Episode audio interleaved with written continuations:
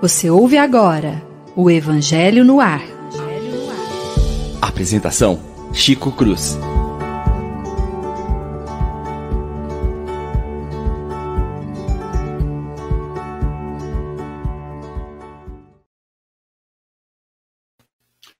Muito bom dia, meus prezados e queridos amigos que estão assistindo conosco nesta manhã de sábado pela Rádio Idefran, o programa Evangelho no Ar. Com muita alegria, muita satisfação, vamos dar início cumprimentando os nossos companheiros de trabalho que irão nos auxiliar nesta manhã ao, no comentário do Evangelho. Bom dia, Leon. Bom dia, Chico. Bom dia aos nossos ouvintes. É uma alegria estar aqui mais uma manhã no Evangelho no Ar. Obrigado, Leon.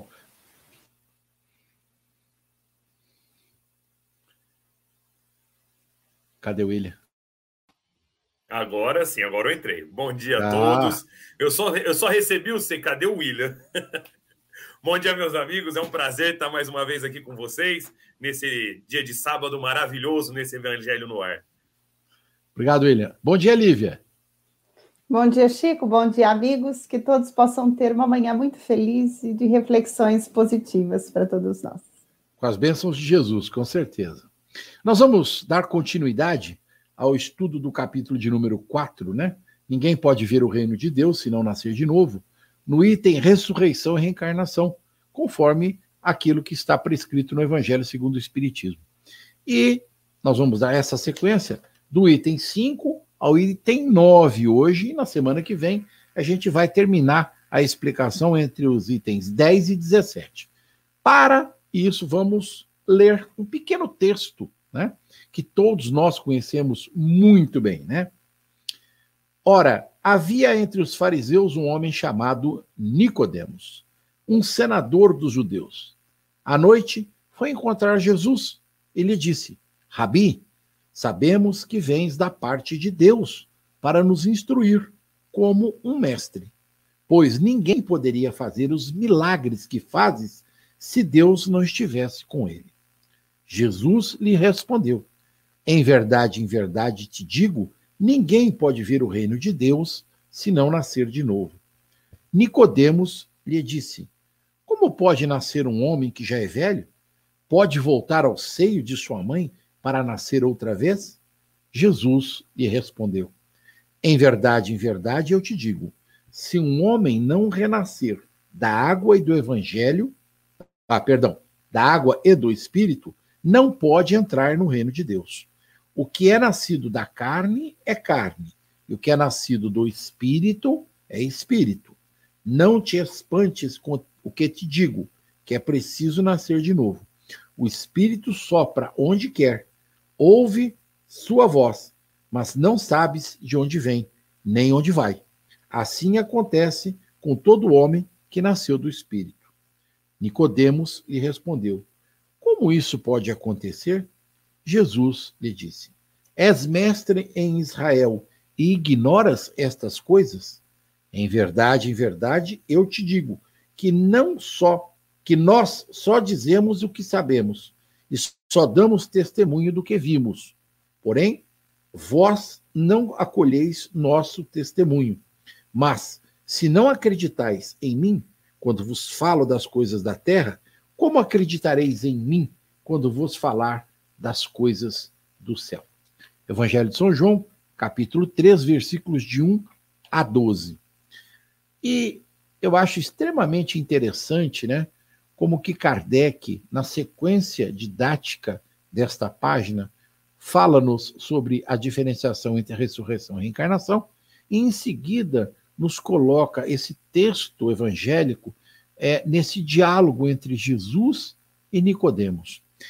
Todo o texto é esclarecedor, mas essa última fala de Jesus chama muito atenção quando ele diz, né, que em verdade te digo que nós só dizemos o que sabemos, só damos testemunho do que vimos.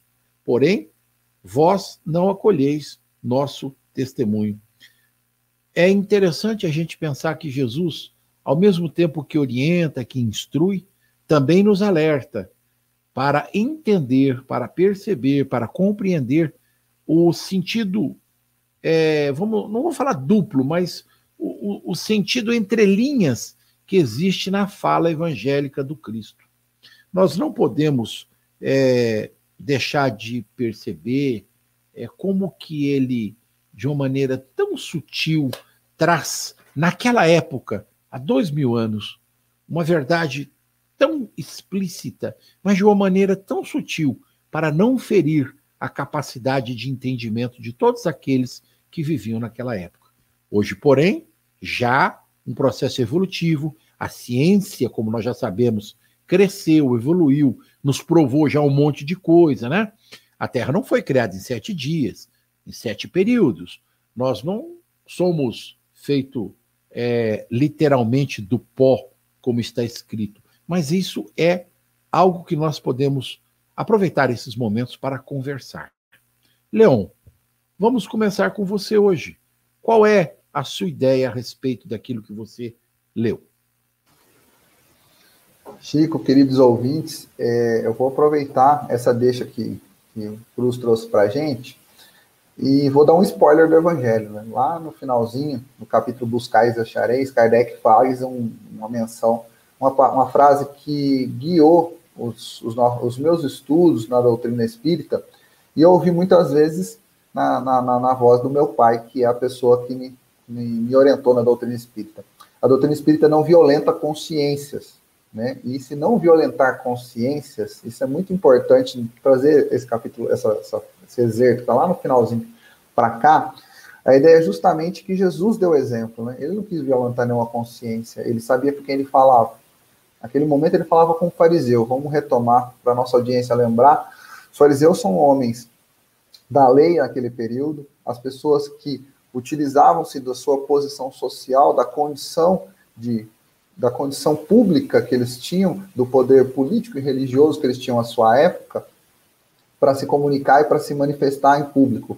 É importante dizer que Nicodemos é um fariseu, uma pessoa de um homem de posses, uma pessoa de posição política, tinha essa visibilidade, e Jesus, quando entra num diálogo, ele não violenta nenhuma consciência, mas ele esclarece. Você, uma pessoa de posses, você que tem essa condição, eu vou te dizer que eu nós que temos a consciência do Espírito pensamos desta forma, desta maneira.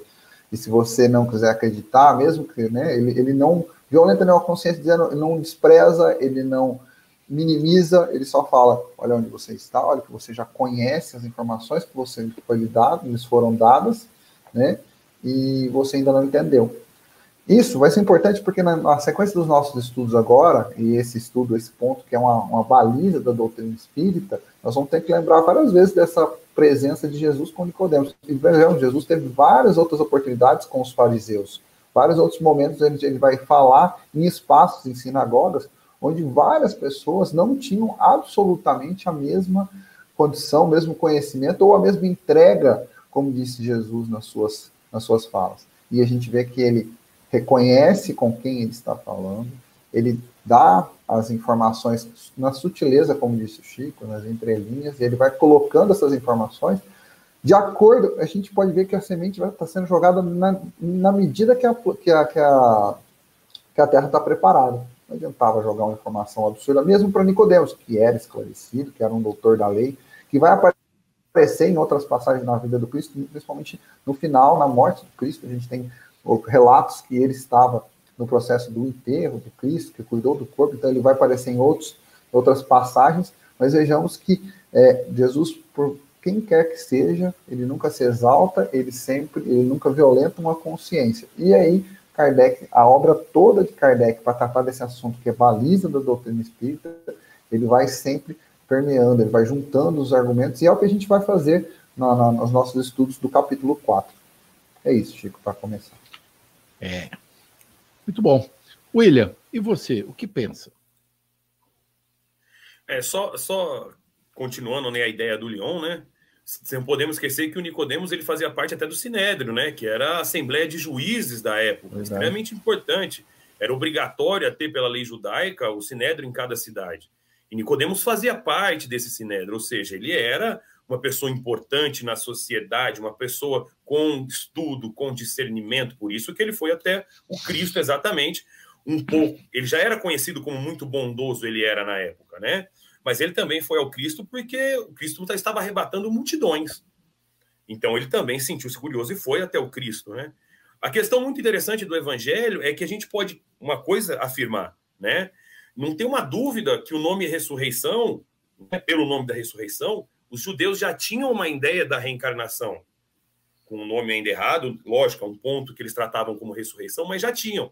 E o Cristo deixa isso claro no evangelho que era mais judiciosamente falando reencarnação.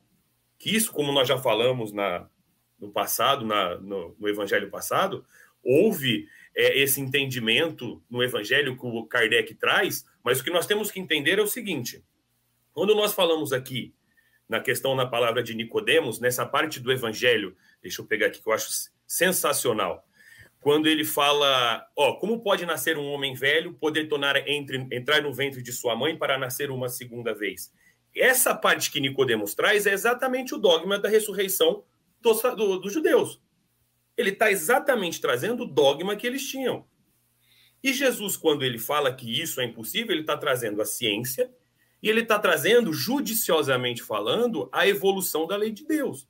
Que a evolução, a reencarnação é uma evolução da lei de Deus. Que é necessária essa pluralidade de existência para que nós podemos nos aperfeiçoar, para que nós possamos nos melhorar. Então, não é só nessa passagem, esse é o capítulo que nós estamos estudando, que existem as passagens mais claras, mais taxativas que o Cristo trouxe sobre a reencarnação. Concorda, Lívia? Plenamente, William. Interessante que a figura do Nicodemos, eu acho que é muito importante realmente a gente fazer essa análise em torno dela, porque Jesus sempre se aproveitava das circunstâncias que chegavam para ele para trazer as lições dos conceitos divinos. Nós devemos lembrar que Jesus não era um, um, uma pessoa ensinando uma lição qualquer, era o emissário divino nos trazendo os conceitos de vida eterna, as palavras de vida eterna de que ele falava, ou seja, os conceitos que constituem a lei de Deus, conforme o William colocou. Então, cada conceito que Jesus apresenta, que se encontra para nós no Evangelho, é uma é, é nos colocando no, no conhecimento da lei que rege a vida. Então, o diálogo com Nicodemos não é um diálogo fortuito e é preciso contextualizá-lo para entender a grandeza do diálogo. Porque antes, no estudo anterior, nós vimos a semana passada que já existia em torno do Cristo muitas discussões de quem ele era. Por quê? Vamos, a gente precisa pensar no que acontecia na coletividade. De um lado, a população que se servia dos seus recursos e se sentia tocada pelo mestre que chegava, de outros, os fariseus que se surpreendiam com um mestre incomum que não era do grupo deles e que falava com uma grandeza que não se igualava e que fazia coisas que somente os profetas da época, nem eles tinham feito, profetas da, daquela que constituía a cultura daquele povo. Então, com isso, as discussões eram muito grandes e não vai ser diferente, elas vão chegar ao núcleo do farisaísmo. Mas de um lado nós vamos ter um que vão, uns que vão ver Jesus com muita reserva porque era como se ele estivesse indo contradizer ou ameaçar a estrutura da lei, por isso ele dizia: Eu não vim destruir a lei, mas dar-lhe cumprimento. Jesus dizia isso. E de outra, havia os fariseus bem intencionados, os doutores da lei, muito instruídos na lei mosaica, mas que de fato se sentiam tocados pela figura do Cristo, pela fala do Cristo e queriam se inteirar mais desses conceitos. Então, o diálogo de Nicodemos com Jesus é um diálogo muito respeitoso ele não vai a Jesus com o objetivo de feri-lo, de é, colocá-lo em saias justas ou criar embaraço. Ele vai realmente no sentido de se esclarecer. E como Jesus é o mestre por excelência, ele esclarece a lição, como o Leão disse muito bem, e o Chico, no nível de entendimento que o aluno podia ouvir. Mas ele não falseia a lição, porque é certo que o diálogo girava em torno de, sendo um fariseu, um doutor da lei, alguém que já observava a lei, desejava alcançar os caminhos que levariam àquele reino de Deus que Jesus apresentava. Mas como chegar até lá? Teria alguma fórmula mais rápida? Uma ação? Jesus vai dizer: é preciso nascer de novo. Ninguém vai chegar a alcançar a plenitude. Nós vamos trazer para o entendimento do conceito a plenitude do conhecimento e a grandeza de possibilidades sem passar por essa esteira do dia a dia evolutivo que nos impulsiona a seguir. Então, antes de chegar a esse capítulo, Allan Kardec nos mostrou a progressão dos mundos, em que Santo Agostinho nos mostra. O homem progride, e assim como o homem, os mundos progridem. Progredir é ir para a frente, é ampliar possibilidades, é crescer em algum sentido. Então, para nós chegarmos na globalidade das nossas possibilidades, precisa ser um dia após o outro. E é evidente que uma única etapa existencial, embora preciosa, valiosa e rica, e por mais longeva que seja, ela não nos colocaria no conhecimento pleno que nós poderíamos alcançar. Ela nos possibilita fazer muitos crescimentos, mas os outros vão sendo substituídos ou superados ou ainda assim aumentados em outras etapas. Então esse diálogo é muito relevante, porque aqui o Chico falou uma coisa no começo que eu quero arrematar essa reflexão dizendo assim: lá Jesus aponta o caminho.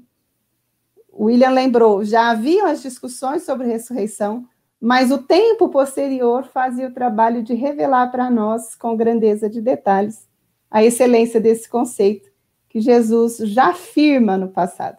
Ele não impõe dúvidas se é possível se não é ou será. Na fala do Cristo, a fala é irretocável. Ninguém pode, se não nascer de novo. A dúvida pode ser nossa, mas a fala do Cristo é certa. É por isso, Lívia, que ele coloca aí: se eu vos testemunho coisas simples da terra e tu não acreditais, imagina se eu falar as coisas dos céus, como é que vai ser nesse processo relacional. Porque a questão não é ele, não é o que ele fala, a questão somos nós. Nós é que temos dúvida, nós que criamos esse empecilho com base no nosso orgulho, no nosso egoísmo, na nossa vaidade, nas crendices que nós criamos.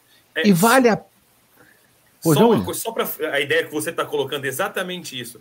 Na, quando Cristo fala em verdade, em verdade eu vos digo, ninguém pode ver o reino de Deus se não nascer de novo. Nós temos que entender aqui esse ver, que naquela época da tradução do aramaico, é do ver e estar. Tá? Isso. Outra coisa, quando algumas religiões falam que é o nascimento da água do batismo, não existia religião, né? Não existia o cristianismo. E não existia batismo. Época. O único que começou o batismo foi João Batista, só. Exatamente, não existia o batismo. Então, quando não. Jesus deixa claro, em verdade, em verdade, digo-te, ninguém pode vir ao reino de Deus se não nascer de novo, e fundamenta que é impossível o homem voltar ao ventre, ora, ele fundamentou a reencarnação. Com Só toda isso. certeza. E, e, é interessante a gente pensar é, é, no, nesse encaminhamento da fala de Jesus. Olha, é, se a gente é, parar para pensar, a Lívia disse assim: olha, nós não conseguiríamos evoluir. Como alcançar a angelitude numa única existência? Nós somos cheios de defeitos. De quem de sã consciência, encarando a sua própria imagem no espelho, não vai enxergar um monte de defeito que nós temos? É, é um absurdo grande. Então, como chegar a essa questão de nos tornarmos é, angélicos se nós ainda não conseguimos nem entender as relações do nosso movimento de vida, de apresentação, de cultura, de crescimento no nosso dia a dia. Não é possível que alguém alcance a capacidade do Cristo, e ele foi peremptório quando disse: Um dia serei iguais a mim ou mais do que eu. Ele não se pôs no topo, ele ainda disse: poderia ser mais do que eu. Ora, para chegar à figura de Jesus, nós precisamos, né? Crescer muito, nós precisamos estudar muito, nós precisamos nos dedicar por demais a cumprir a lição do Cristo. Amo o próximo como a si mesmo, porque essa é a chave da porta estreita. Nós precisamos entender isso, nós precisamos lembrar disso. Então, quando todo esse princípio reencarnatório nos mexe profundamente com isso. Na sequência do evangelho, nós vamos dissertar a respeito disso. Antes, porém, eu queria que vocês me perdoassem, né? É, eu vou falar de uma palavra que, é, no meu ponto de vista, traz toda uma diferença entre uma coisa e outra. A palavra é nascer. Do aramaico, Jesus usou a palavra gerar. Gerar. E gerar tem um significado muito forte a, no contexto hebraico. Né? O gerador para o hebraico era o pai, não a mãe. Se não houvesse o pai, não haveria geração. A mãe não conceberia. Tanto é que a figura de Deus é masculina aos olhos dos homens, aos olhos de todo o contexto civilizatório. Né? Então, ele é o gerador, ele é o que propicia o, o nascimento, o crescimento. Então, é, a palavra gerar, ele, ele aprofunda, no meu ponto de vista, questões semânticas, a figura do renascer. Gerar é nascer de novo, é trazer a vida, é permanecer nesse movimento gerador. Ora, conforme nós vamos estudando o Evangelho, conforme nós vamos lendo e refletindo a respeito do que está escrito, nós vamos perceber, por exemplo, que lá na época de Jesus, a ciência da época computava quatro elementos básicos: o fogo, o ar, a terra e a água. E lá no Evangelho, na Gênese, no seu primeiro capítulo, está escrito que Deus gerou da água. Foi sobre a água ou através dela que os seres vivos foram constituídos, com exceção do homem, que este foi gerado por Deus. E aí nós vamos fazer uma diferença, que eu acho que é, é fundamental. O gerenciar, o, o perdão, gerenciar não, o, o gerar de Deus com relação à terra e a tudo que ela tem é material, enquanto que a figura do homem é a imagem de Deus, é espírito. Então, o homem não foi gerado da terra, não foi gerado da água, não foi gerado é, do ar, do fogo. O espírito foi gerado de Deus. O que é do Pai é para o Filho e vice-versa. O restante, aquilo que nós que nos envolve, é material. Esse é corpo. Esse é geração corporal, molécula, átomo, funcionalidade dessa natureza. É, eu não sei se eu estou me fazendo entender, compreender no raciocínio, é que eu consigo perceber, enxergar uma diferenciação. Jesus, eu já falei atenção, chamei a atenção de todos a respeito da fala de Jesus nos capítulos, o filho do homem. O homem a que ele se refere é Deus. A figura do homem a que ele coloca é o espírito criador. Nós somos filhos do espírito criador. Então, se somos espíritos como o Pai, a matéria da qual nós somos constituídas é dispensável. Só que para o nosso processo evolutivo acontecer, nós precisamos estar aqui, na carne. Temporada após temporada, como disse a Lívia agora há pouco. A gente vai aprendendo. A geração atrás de geração, né, nós estamos retornando a carne para esse movimento. É, é mais ou menos assim que a gente consegue perceber, entender esse momento. Eu não sei se eu fui claro, eu não sei se é, não estou é, esperando que ninguém concorde com o meu pensamento. É apenas uma maneira de enxergar o processo. Nós somos espíritos no movimento corporal.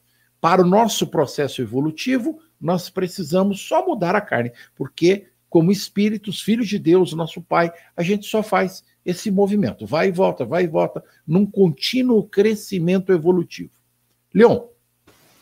Chico, antes do Leon, se você me permitir, eu só queria dizer assim, que é perfeitamente compreensível o que você está dizendo, se o Leon me permite roubar um pouco o espaço dele. É, a ciência da época e a compreensão da época não nos permitiria fazer uma análise tão profunda quanto mais Sim. tarde pôde ser feita. Sim. No século XIX, agora no século XX pôde ser feita. Então, dentro do que a época permitia, a compreensão era essa, dessa geração é. vista a partir desses elementos. E Allan Kardec tem sempre o cuidado de nos ajudar a entender a palavra conforme ela era dita e pensada no tempo em que ela foi proferida e na língua em que ela foi dita. Sim. E nós devemos lembrar que nós estamos numa outra sociedade, num outro tempo, com um outro idioma. Mas a roupagem com que o pensamento do Cristo foi revestido é uma roupagem inserida naquele tempo, numa cultura própria, que entendia a questão de uma maneira.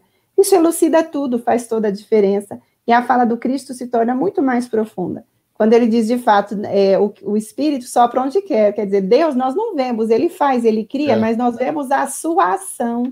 Exato. E isso é possível conectar com pensamentos que os Espíritos trazem em o livro dos Espíritos, no começo, quando diz pela obra se conhece o autor. Não tem um axioma que diz isso, Kardec? Isso. Os Espíritos é. fala para Kardec. Não tem um ditado que diz pela obra se conhece o autor? Vede a obra e conhecereis o autor. Com Nós certeza. não podemos perceber os processos pelos quais a bondade divina cria, age, mas nós sabemos como ela se manifesta. É notável que uma, somente uma inteligência superior e um amor sem medidas poderia estruturar uma vida com tantas riquezas e nos permitir estar aqui. Então, Jesus lá atrás falou conforme aquela comunidade podia entender. Mas à medida que avançamos, ele disse lá atrás, na despedida dele para os discípulos: Eu vos enviarei o Consolador, que a seu tempo vos lembrará o que tenho dito, mas fará mais. Olha que interessante. É. O Consolador iria trazer de novo os conceitos dele, porém explicando o que lá atrás ele não pôde dizer, né? Então, chegar a esse momento significa lançar luzes a um pensamento tão profundo e que faz diferença para todos nós, porque saber que a vida continua e que nós podemos voltar é profundamente consolador e é uma demonstração indiscutível da bondade divina. O Pai nos quer para a felicidade e Ele nos quer para o bem. Por isso, Ele nos possibilita o crescimento através de etapas sucessivas. O, o, o, tanto para Lívia quanto para o Leão.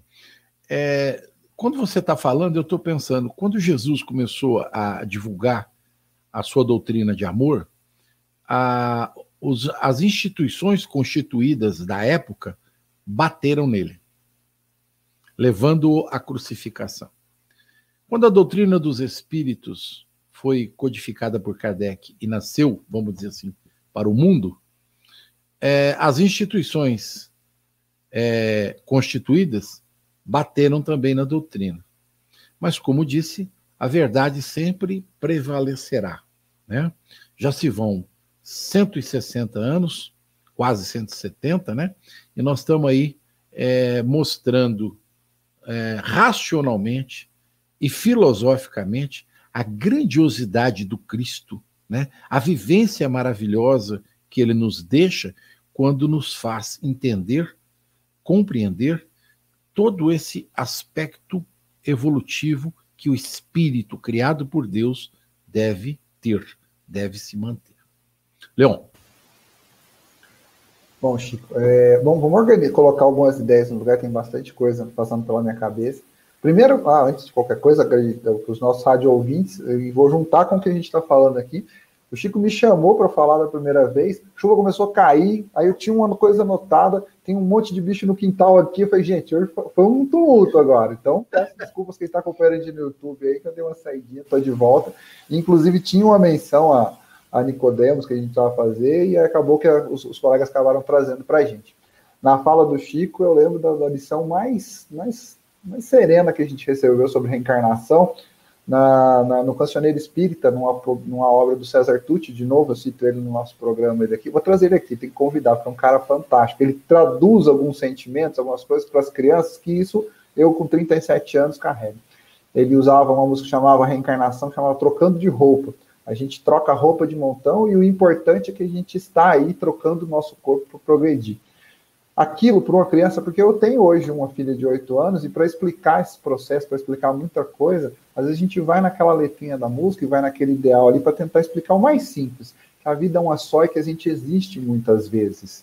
Né? A vida, como disse o Chico, está lá na geração do espírito, e as existências que a gente usa essa ferramenta, entendeu a roupa, o corpo como uma roupa, né? uma ferramenta, essa troca de roupas, ajuda a gente a conectar com os nossos pensamentos. Às vezes, ressignificar de uma forma simplista, ou usar uma metáfora como a gente usa no, no trabalho de evangelização, ajuda a gente a despertar os caminhos. A audiência nossa do, do Evangelho no Ar ela é muito diversa, inclusive vou aproveitar para dizer que nós temos perguntas daqui a pouco nós vamos trabalhar com elas, vamos responder. Mas explicar que esse entendimento nosso da doutrina espírita, ele pode, né, então quer dizer que nós não podemos ter daqui a um tempo gerações que sejam educadas de uma forma, com o conhecimento da doutrina espírita, vai precisar de metáfora, ou vai precisar. Não, a gente consegue cientificamente, a gente consegue, como disse o Chico, filosófico e cientificamente, construir os raciocínios, construir o, os ensinamentos e entender a importância nisso, na, na, importância cotidiana disso. Porque a partir do momento que você faz um entendimento, todas as suas escolhas, todas as suas direções, elas possam, elas passam a ter um sentido diferenciado. As missões passam a ter sentido diferenciado, porque as provas e as expiações passam a ser ressignificadas a partir do momento que a gente tem noção do que é esse processo, que é esse processo onde a gente vai reencarnar muitas escolhas, muitos abandonos, eu deixo para a próxima. E isso é engraçado que, espírito ou não espírito, de vez em quando incorre nessa, nessa circunstância. Eu deixo para a próxima, ah, eu na próxima.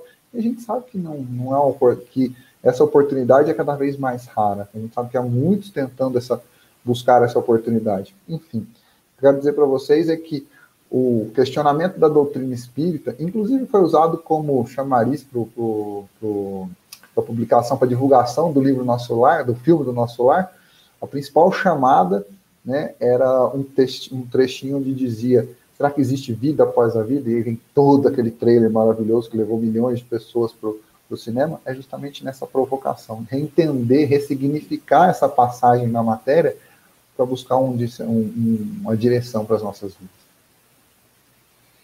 William.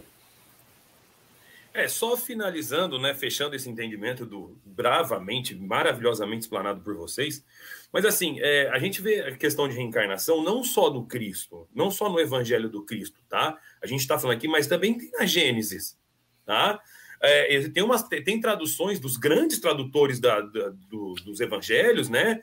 como, é, vamos falar aqui, né, o, o, professor Severino Celestino, a versão evangélica de João Ferreira de Almeida, a versão católica do padre Antônio Pereira de Figueiredo, que são grandes traduções que existem da Bíblia, dos textos bíblicos. Se a gente parar pegar essa parte da Gênesis, uma coisa bem simples da Gênesis, lá está escrito assim, ó, também disse Deus, façamos o homem a nossa imagem, conforme a nossa semelhança. Olha só, no, ó, se a gente pegar o texto da Gênesis, no começo estava lá tudo no singular. No princípio criou Deus os céus e a terra. Criou Deus os seres vivos, etc, etc. Porém, quando a gente vê essa parte, ela é citada no plural. Façamos o que dá a entender. Façamos, ó, façamos. O homem à nossa imagem. Olha, dá a entender que Deus não estava só. Alguém estava com ele no momento da criação humana. Veja só como isso já diz, deixa claro que haviam outros espíritos com, com Deus. E aí, eh, daqui a pouco nós vamos responder a pergunta que está ali, né? Que vai dar mais para entender eh, essa questão. Aonde? E mais uma coisa. A questão do nosso irmão aqui, do nosso irmão não, Cláudio, daqui a que, pouco. Aonde é que está a pergunta? eu não estou vendo. Está no comentário no, do YouTube, no chat, Chico, no comentário do YouTube aqui, no, do Cláudio ah. Ângelo. Ah, eu não estou com o YouTube ligado. Ah, tá. Ah, tem que abrir o YouTube. Ah, daqui, daqui, a pouco Vou... o João põe para nós aqui. A questão é que, defendendo, independente do que seja, todas as religiões no mundo entendem que Deus é todo o amor. Isso eu acho que é prático para todos. E só para finalizar, que todo mundo já colocou perfeitamente. Ora, sem a pluralidade das existências, sem a reencarnação, como nós entenderíamos um Deus bom, um Deus de amor? com tantas desigualdades na nossa humanidade. Não há como. Uma, uma simples é, análise da questão do amor, nós entenderíamos perfeitamente a pluralidade de nossas existências. Só isso, Chico. William, você Sim. é interessante que aqui a gente faz uma viagem histórica, um panorama histórico, mas vamos voltar para a doutrina espírita, que afinal é o objetivo do nosso programa, estudar o Evangelho segundo o Espiritismo, o Evangelho do Cristo à luz da doutrina espírita. Então, toda conexão que nós fazemos com outros elementos é para trazer depois o fechamento que a doutrina espírita nos propõe, como a doutrina espírita entende a questão. Então, o pensamento da reencarnação, já colocado no passado, vai ser depois demonstrado para nós, e a doutrina espírita esclarece exatamente isso, que somos espíritos, não somos só matéria, e sendo espíritos, nós não fomos criados no momento em que o nosso corpo foi gerado. O momento de gestação do corpo é uma nova etapa na nossa existência, como o Leão colocou muito bem. Mas nós existíamos antes e continuaremos existindo depois que o corpo não possa mais nos receber. Então, a sobrevivência do espírito é, introduz uma nova conceituação em torno da vida. A vida não é só material, na concepção espírita, a vida ela se dá na matéria e quando a matéria não nos recebe mais, nós vamos para o mundo espiritual e sempre num fluxo de progresso. Progresso que se dá ora na matéria, ora no mundo espiritual. Para que em cada etapa a gente tenha a chance do quê?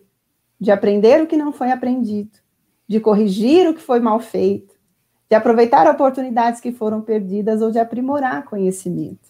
Então, aqueles que erraram numa etapa vão ficar indefinidamente sem chances de correção? Não, se partimos do princípio que Deus é a justiça e o amor pleno, ele nos dará uma nova chance. Como? Numa nova etapa existencial. O conhecimento adquirido antes nós carregamos conosco. Por isso, a diversidade de posições. Às vezes nós vamos ver personalidades infantis com posturas de genialidade, falar, mas como ele traz essa bagagem de conhecimento? Onde ele adquiriu, se não adquiriu aqui? No ontem. Há um limite que nós temos, uma dificuldade de enfrentamento. É uma herança que nós trazemos para ser superada agora, assim a doutrina espírita nos aponta. Então, antes de chegar à compreensão da reencarnação, Allan Kardec mostrou o ponto de vista. Jesus mostrando a vida futura, o meu reino não é desse mundo. Nós também vemos no Evangelho, às vezes, em que Jesus aparece para os discípulos atestando que a vida continuava. Porque se ele voltou depois da crucificação, é porque ele continuava vivendo. Então, isso é palpável, isso é muito compreensível. Então, trazendo para a doutrina espírita, a doutrina espírita nos aponta a reencarnação como um, um senso de justiça e de amor de Deus porque somos filhos bem amados, embora nem sempre valorizando as oportunidades. É, é nessa perspectiva que nós entendemos a fala do Cristo. Chegaremos ao progresso através de experiências sucessivas. Então, para o ouvinte, que é interessante a gente trazer essa compreensão, por isso que eu estou me servindo desse momento, para nós pensarmos, há várias interpretações, a doutrina espírita nos ensina assim. E gostaria de completar com um tópico que já foi falado. A questão da reencarnação também é estudada cientificamente. Ela foi estudada cientificamente com Allan Kardec. Allan Kardec, quando nos apresenta em o Livro dos Espíritos, ele não está apresentando a reencarnação de um ponto de vista religioso, filosófico ou qualquer é, ou de uma crença convencional. Ele nos apresenta como algo que foi observado, atestado, aferido toda a codificação da doutrina espírita, é um estudo profundo feito a partir de um evento concreto. Então, Allan Kardec, quando consolida a codificação, nós temos um homem que estudou o processo a fundo. E depois dele, na, nas universidades, nós tivemos grandes pesquisadores na década de 70, na década de 80, e ainda hoje pesquisadores que estudam os casos sugestivos de reencarnação. Que casos? casos de pessoas que trazem em si lembranças tão claras de eventos passados e que na quando se vai verificar o fato, confere com a vivência de antes, se lembram de ter vivido em outros lugares, em outras épocas. Então, embora não haja é, um posicionamento fechado, há pesquisadores se debruçando. O professor Ian Stevenson, da Universidade de Virgínia, psiquiatra, estudou mais de 600 casos a fundo, publicou livros. Tem um livro. Tem um em livro torno de casos sugestivos. O professor Remendranath Banerjee, na década de 80, inclusive depois, quando ele vem ao Brasil estudar alguns casos, ele vai dialogar com Chico Xavier, tem um encontro entre eles em São Paulo. E foram pesquisadores que não eram de, é, de núcleos religiosos, eram cientistas analisando o problema cientificamente e aguardando o tempo de depois. Própria, as próprias vivências vão esclarecendo isso. Então, tempo, me né, pareceu muito importante, a partir das discussões feitas, pensar nessas questões, a posição da doutrina espírita, e que a questão ela pode ser vista numa perspectiva religiosa, ela pode ser analisada numa perspectiva científica, filosófica, mas ela também, para Allan Kardec, foi analisada a partir de eventos concretos, fatos cientificamente comprovados. Obrigado, Lívia. É, eu, eu vou pedir a gentileza a todos. É, nós temos uma pergunta né, no YouTube, eu, eu não estou acompanhando, então os irmãos colocaram aqui, é do Cláudio Ângelo, né? É, é estudante de teologia, ele diz aqui. Então ele fez uma pergunta a respeito das questões da reencarnação, né, de quantificação. Ele usa a expressão matematicamente, né? é, eu queria dizer assim, eh, Cláudio, é, fica bem difícil né, a gente avaliar quantos encarnados ou quantos espíritos haviam na época de Jesus, porque há uma quantificação, sim, ao longo de dois mil anos. Deus cria, Deus mantém o processo criador. E nós não temos como avaliar esse processo de crescimento. Mas eu queria tentar justificar ou explicar para você, né, que vivendo sucessivamente, nós trocamos de roupagem. Então, a cada 70, 80, 90, 100 anos, entre uma reencarnação e outra, nós estamos retomando, retornando.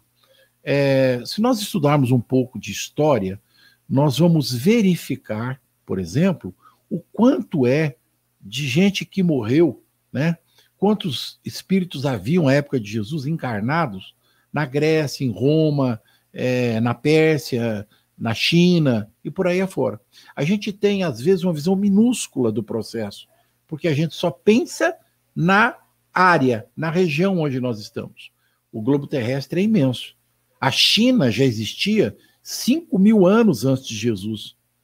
Os egípcios têm história datada de 4.600 anos antes. Então, é um movimento reencarnatório, né? Que vamos vivenciando, passando. Os espíritos vão e vêm, né? Nesse período, né? É, como pode todos esses.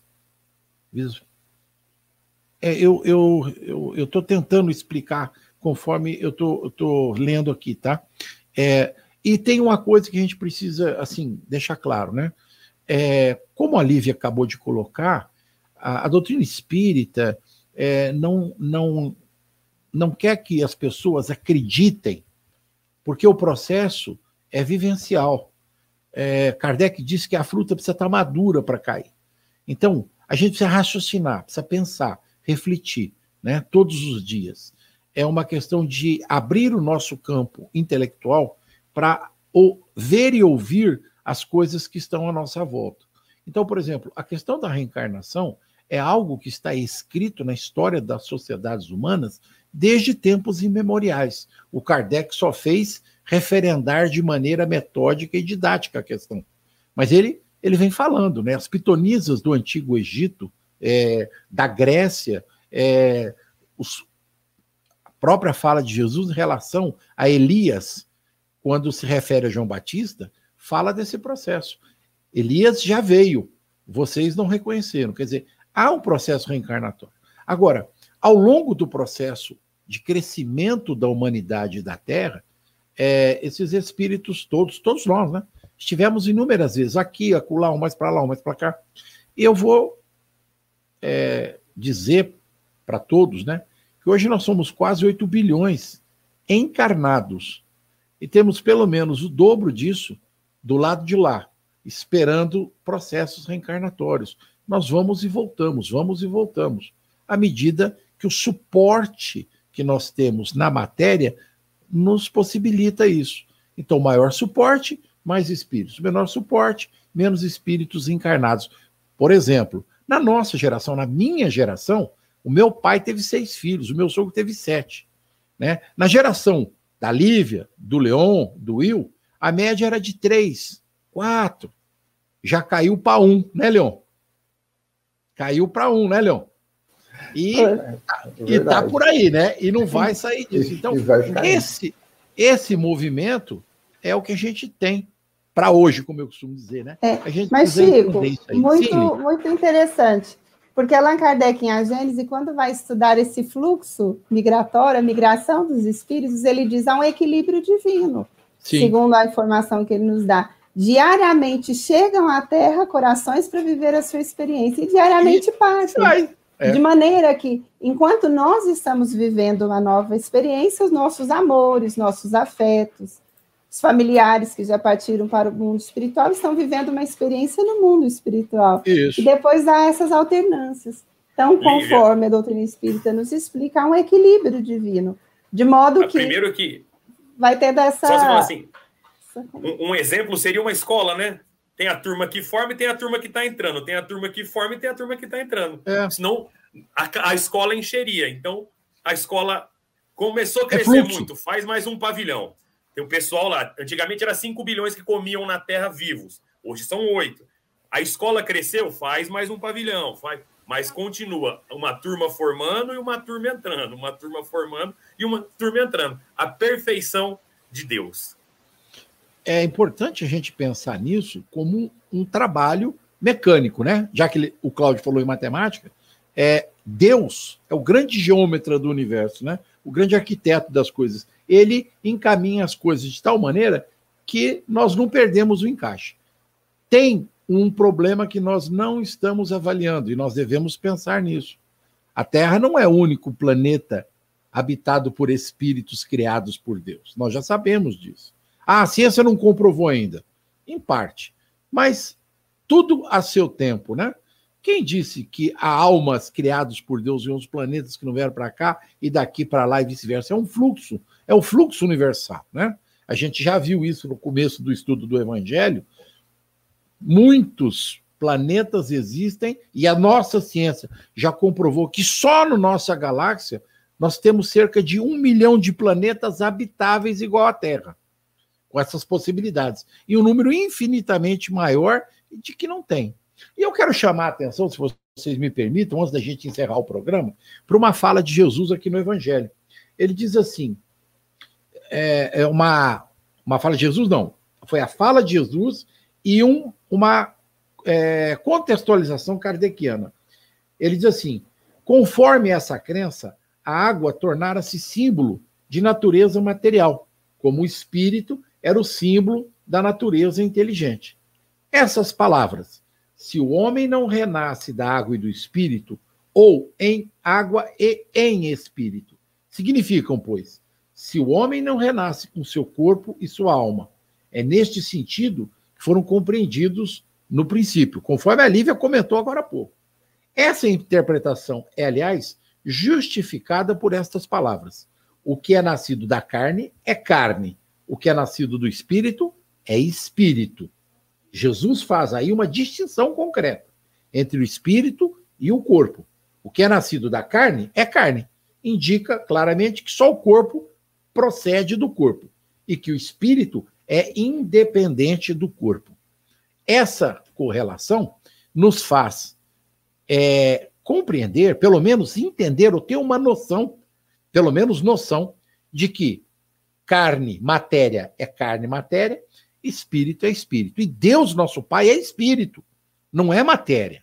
Né? Essa ideia daquele velhinho de barba branca, eu não, hein? Velhinho de barba branca, cabelinho branco, sentado num trono, isso aí é coisa lá de 500 anos para trás.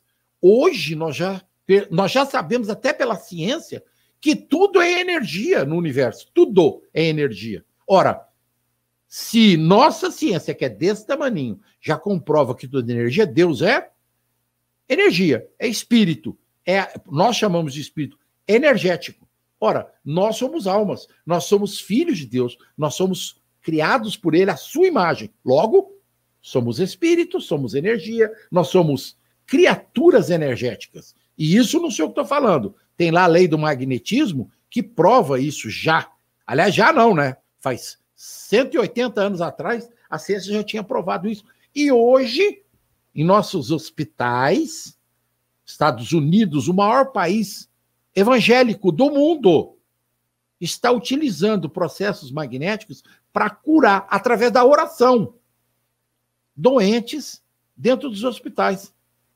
Então, a, e o princípio energético, o princípio magnético, o princípio vital do homem passa necessariamente pela oração. A oração é fundamental nas nossas existências, para nos equilibrar, para nos dar esse processo que Jesus tanto nos ensinou. Quando quiseres falar com meu Pai, busca o silêncio do teu coração e ora assim. Então, eu acho que nós juntando as coisas, né? Vocês me ajudem. A fala de Jesus, a lição de Nicodemos, a explicação de Kardec, aquilo que nós estamos verificando, vivenciando ao longo desse processo educativo, tem nos dado conscientização muito maior do que o Cristo deixou impregnado nos seus ensinamentos no Evangelho, ali subliminarmente. Que aquela época, como disse a Lívia, era outro povo, outra instrução, outra capacidade de entendimento. E hoje não, nós evoluímos, nós crescemos. E, como disse Kardec, nós temos que evoluir conforme a ciência evolui, conforme o entendimento evolui, conforme as nossas mentes se abrem para as coisas também da alma. Vou passar a palavra, são 11h52, vocês façam conceitos finais e se despeçam, por favor. Não, não tem pressa, tem oito minutos ainda. Eu vou deixar cada um falar dois minutos, tá? Leon. Pô, hoje, hoje dava para falar mais duas horas, viu? porque tem muita ah. coisa acontecendo aqui. Muita, Espera para a próxima. Ideia. Deixa para semana que vem, mas sério, hoje tem muito. Quando você falou aí dessa questão desse Deus magnético, entendi, do entendimento do, da vida como energia, é, eu vou deixar hoje, vou encerrar minha fala hoje, dessa nossa conexão com, com a matéria. Eu vou deixar uma, a nossa fala numa experiência que a gente faz na escola. A gente pega dois potinhos, a gente fala, o colega evangelizadora fez isso, pegou dois potinhos de, de, de, de, de conserva, colocou um pouquinho de arroz cozido, e para um ele vibrou mal, para outro ele vibrou bem. Foi isso na escola, tá? O evangelizador fez isso na escola. Foi lá e colocou e falou para os meninos: olha lá, gente, ó, a gente transmitindo energia para o arroz, o arroz fica preto, ficou ruim, poderia ser. O outro arroz ficou bonitinho, saudável. Aí a evangelizadora pegou e levou para o centro. E tentou fazer a mesma experiência. O arroz não produzia não estragava. Mas por quê? Porque aqui no centro tem uma proteção. Por mais que a gente queira, a gente ensaiou, falou, vamos falar mal, vamos fazer, vamos vibrar o mal aqui. Ele não estragava. Aí passou uma semana, a evangelizadora foi lá e falou, mas o arroz aqui no centro não está estragando. A experiência frustrou. Por quê? Dentro do centro, foi feito lá no Padre Vitor, na nossa casa espírita lá. Dentro do centro, por mais que você queira vibrar o mal, você tente vibrar uma energia pesada, densa, não conseguiu o, o, o êxito na experiência, que era alterar aquela aquela, aquela matéria. Ela não conseguiu, porque tinha ali naquele ambiente, tá, o tempo todo estava uma equipe, com certeza, desse plano que a gente sabe que está atuando, evitando que, aquele, que o mal acontecesse ou perecesse. E foi uma experiência muito engrandecedora para nós. Né? Que a gente fez isso com as crianças e quem aprendeu fomos nós. Quer falar, Chico? Ô, Leão, é, é, o que eu quero dizer é o seguinte, que não é só no centro espírita, é em qualquer igreja, sim, em qualquer sim, templo onde o amor de Jesus permanece equilibrado, isso vai acontecer. E se o nosso corpo é um templo, se a gente tiver com essa consciência. Muito né? bem, Leão. Parabéns. Eu excelente. Gancho. excelente, Leão. Quando nós estamos equilibrados, orando, vibrando para Jesus, o templo do nosso espírito, que é o corpo, estará bem. Você matou a pau. Foi excelente essa colocação. Gente, obrigado. Obrigado por tudo. Valeu mais uma semana juntos. Um abraço. William! Então, só finalizando, né? Demos menos de dois minutos para passar para a Lívia. Tem Mas, dois, tem é, dois, eu, eu deixo é, dois. O, o entendimento do que o Evangelho traz, que nós fizemos hoje, fica mais uma vez taxativo e claro, como nós falamos na semana passada, que a reencarnação ela está fundamentada pelos, pelos evangelhos do Cristo, está muito bem fundamentada. Se a gente for levar em consideração o amor, que é, acho que é a lei maior, universal de todas, não há como a gente entender isso sem a pluralidade dessas existências, sem a necessidade, a necessária reencarnação, que a gente possa se melhorar. A Lívia falou que existe o estudo científico de Kardec. Lívia, existe vários estudos científicos por grande número de faculdades no mundo que estudam a reencarnação, inclusive com crianças que relatam perfeitamente é, é, outras vidas passadas. Tem uma que eu não vou lembrar o nome, que é um, que é, é, um, é um, um professor canadense que ele acompanha uma criança que é, ela, por questão de Deus, ela reencarnou e o melhor amigo dela ainda estava vivo em 2007. E ela relata o nome da pessoa na Segunda Guerra Mundial, que acho que era da Irlanda, alguma coisa assim, e acerta nome, acerta lugar onde mora. Então, quer dizer, teria como inventar isso? Não, é uma criança. Então, a reencarnação também é provada cientificamente. Para quem quiser, basta você entrar em sites científicos que falam sobre isso, né? Mas a gente tem que entender que essa questão da prova já foi feita. Kardec foi feito para isso. Senão, a cada mudança de, de tecnologia, nós teríamos que parar a doutrina, refazer de novo os estudos científicos, ou seja, a doutrina jamais avançaria. A parte científica foi provada por Nobels, por grandes pessoas da época, no final do século XIX. Para quem quiser estudar, tem até uma, uma, uma série no Netflix chamada Depois da Morte, que fala sobre essa fundamentação, que fala sobre essas pessoas que estudaram o Espiritismo, que eram cientistas. Se cada vez que a gente mudar, descobrir um celular novo, a gente ter que parar para estudar de novo, nós ainda estaríamos engatinhando. Então, máquina, máquina gente... de escrever ainda. Máquina de escrever ainda. Então, cada vez teria que voltar para fazer a prova, porque agora nasceu o João que não acredita. Basta que ele pare e vá lá estudar. E rebata os grandes cientistas da época que estudaram. Né? Então a reencarnação ela está provada e principalmente a coisa que eu falei para o Chico, uma coisa que me trouxe para o espiritismo.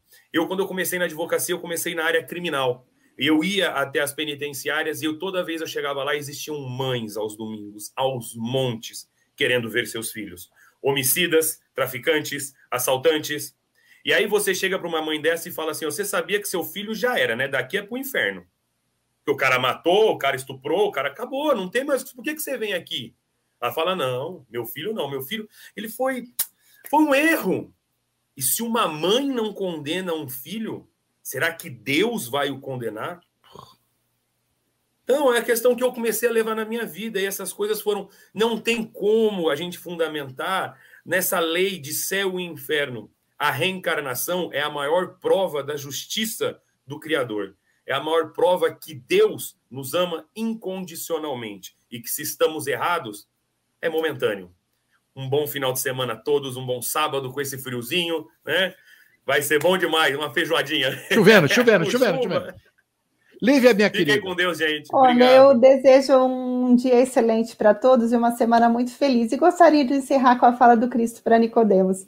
Se vos falando das coisas terrenas não, não entendeis, que dirá quando vos falar das coisas divinas, em outras palavras? Eu quero dizer assim: a fala do Cristo aponta que o nosso entendimento é que vai melhorando à medida que o tempo vai passando, porque a lei divina é uma lei, ela não vai mudar ao capricho e das circunstâncias da nossa vontade, ela é uma lei. Nós é que vamos entender melhor a cada dia. Mas já é muito consolador saber que Deus nos reservou a chance de progredir e nos deu a chance de rever e reencontrar os nossos amores. Eu que chorei tantos amores que partiram para a vida maior, agradeço todos os dias a alegria de conhecer a possibilidade da reencarnação e da imortalidade da alma. Uma excelente semana para todos. Obrigado, Lívia. Obrigado, meus queridos amigos. É minha equipe fantástica de trabalho, né? É uma boa semana para vocês, uma boa semana a todos os nossos rádio ouvintes. Eu, eu só peço desculpa que o tempo é pequeno. Agradecer a, a, a pergunta do irmão Cláudio, né? Foi ajudar bastante, sempre ajuda. E quero deixar aqui o nosso abraço fraterno a todos os amigos que nos ouvem lá do Recife. É, estamos sabendo que tão, tem gente lá na Austrália assistindo o programa. É. Estamos internacionais, né? Um abraço. Chico, deixa eu só mandar um beijo para as pessoas gentis que nos acompanham e que é. se sentem felizes com a troca de experiências que nós vamos fazendo. Muitíssimo obrigado. Lívia tem fã, né? Parabéns, né? É, mas, aliás, é, eu acho que isso, isso é, é, é, isso, isso, é uma bênção para todos nós, né? Azar dos outros que não tem Lívia, nós temos, né? Um beijo, um abraço a todos os, os amigos, os que estão nos assistindo, e uma excelente semana. Que Jesus abençoe a todos, dando a, a cada um conforme o seu merecimento. Muito obrigado. Fiquem com Deus. A Rádio Idefran apresentou o Evangelho no Ar. O Evangelho no Ar.